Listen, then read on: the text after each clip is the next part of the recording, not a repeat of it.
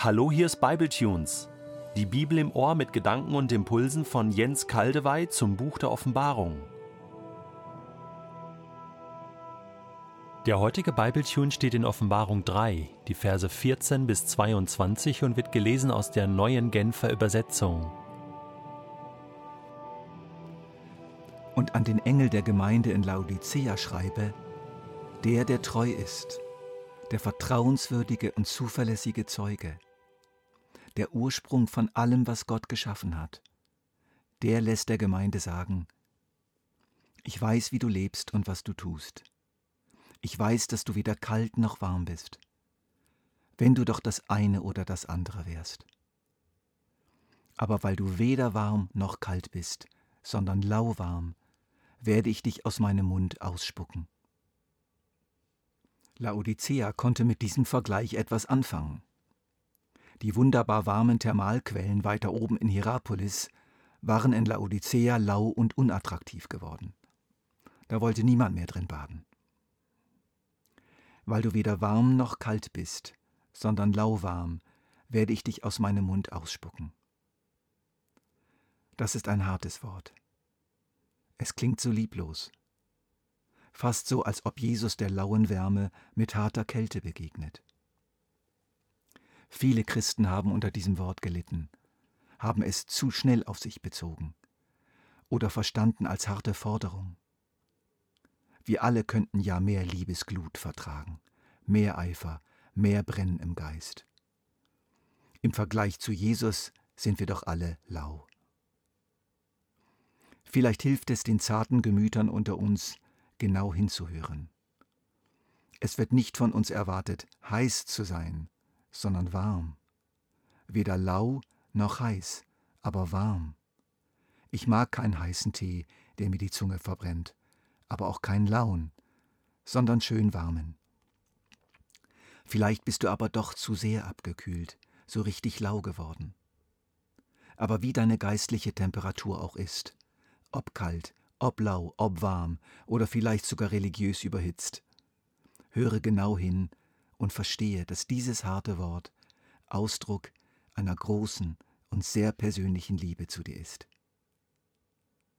Wenn du doch kalt oder warm wärst. Spüren wir die Sehnsucht von Jesus?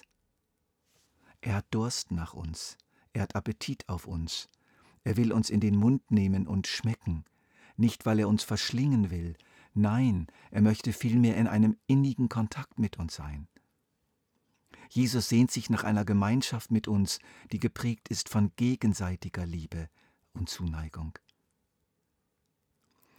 Wir verstehen die Lauheit von Laodicea vielleicht besser, wenn wir stattdessen einmal den Begriff Gleichgültigkeit wählen.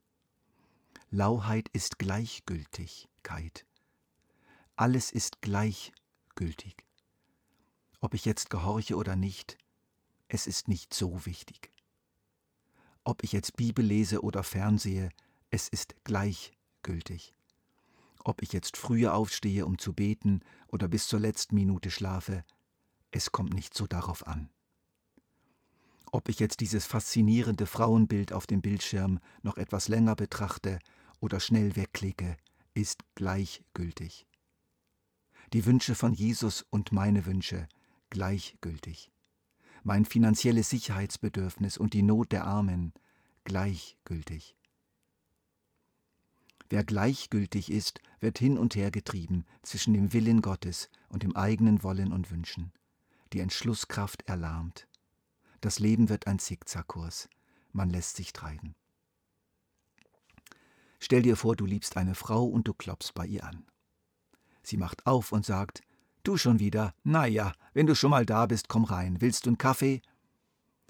Sie führt dich in die Küche, macht dir einen Kaffee und setzt sich hin und liest die Zeitung. Auf Fragen antwortet sie abwesend. Dann fragst du sie, ob sie heute Abend mit dir ins Kino geht.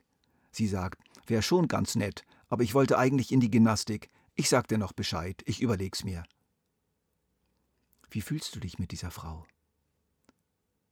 Vielleicht verstehst du jetzt, wie es Jesus geht mit den lauen Christen und warum er sie hier so hart konfrontiert. Er will einfach wissen, woran er nun ist. Das Schlimme an der lauen Gleichgültigkeit ist, dass man nicht mehr merkt, was man bei Jesus verpasst.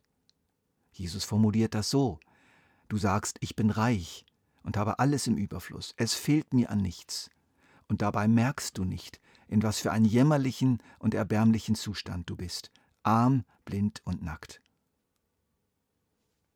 In den folgenden Versen sagt Jesus nichts anderes als, lass mich dich wieder warm machen. Ich helfe dir, weil ich dich lieb habe. Ich lese die Verse 18 und 19. Ich rate dir, kaufe bei mir Gold, das im Feuer gereinigt wurde, damit du reich wirst, und weiße Kleider, damit du etwas anzuziehen hast und nicht nackt dastehen und dich schämen musst. Kaufe auch Salbe und streiche sie dir auf die Augen, damit du wieder sehen kannst. So mache ich es mit allen, die ich liebe. Ich decke auf, was bei ihnen verkehrt ist, und weise sie zurecht. Darum mach Schluss mit deiner Gleichgültigkeit und kehre um. Das sind Worte eines Liebenden. Worte von jemand, der es immer noch hinausschiebt, das lauwarme Wasser auszuspeien. Worte von jemand, der es trotz allem noch einmal versuchen will mit der Geliebten und der sogar die entscheidende Hilfestellung dabei leistet. Ich versuche das mal neu zu formulieren. Suche mich und meine Gegenwart, sagt Jesus, und die Kraft meines Geistes wieder neu und echt, auch wenn dich das Zeit und Mühe und scheinbar angenehmeres kostet, damit du innerlich wieder reich wirst. Ich komme dir entgegen. Bekenne die Sünde deiner Bequemlichkeit und Faulheit und Gleichgültigkeit. Ich werde sie dir vergeben. Erbitte von mir Einsicht, damit du erkennst, was alles zu deiner Lauheit geführt hat und was du ändern musst. Du wirst sie erhalten. Ich hab dich doch lieb. Meinst du, es macht mir Spaß, dich so zu ermahnen? Zum Schluss tritt Jesus ganz sanft und erstaunlich demütig noch einen Schritt näher an uns heran und zeigt uns noch deutlicher, welchen Wert er auf wirkliche Gemeinschaft mit uns legt. Merkst du nicht, dass ich vor der Tür stehe und anklopfe? Wer meine Stimme hört und mir öffnet, zu dem werde ich hineingehen, und wir werden miteinander essen, ich mit ihm und er mit mir. Dem, der siegreich aus dem Kampf hervorgeht, werde ich das Recht geben, mit mir auf meinem Thron zu sitzen, so wie auch ich den Sieg errungen habe und jetzt mit meinem Vater auf seinem Thron sitze.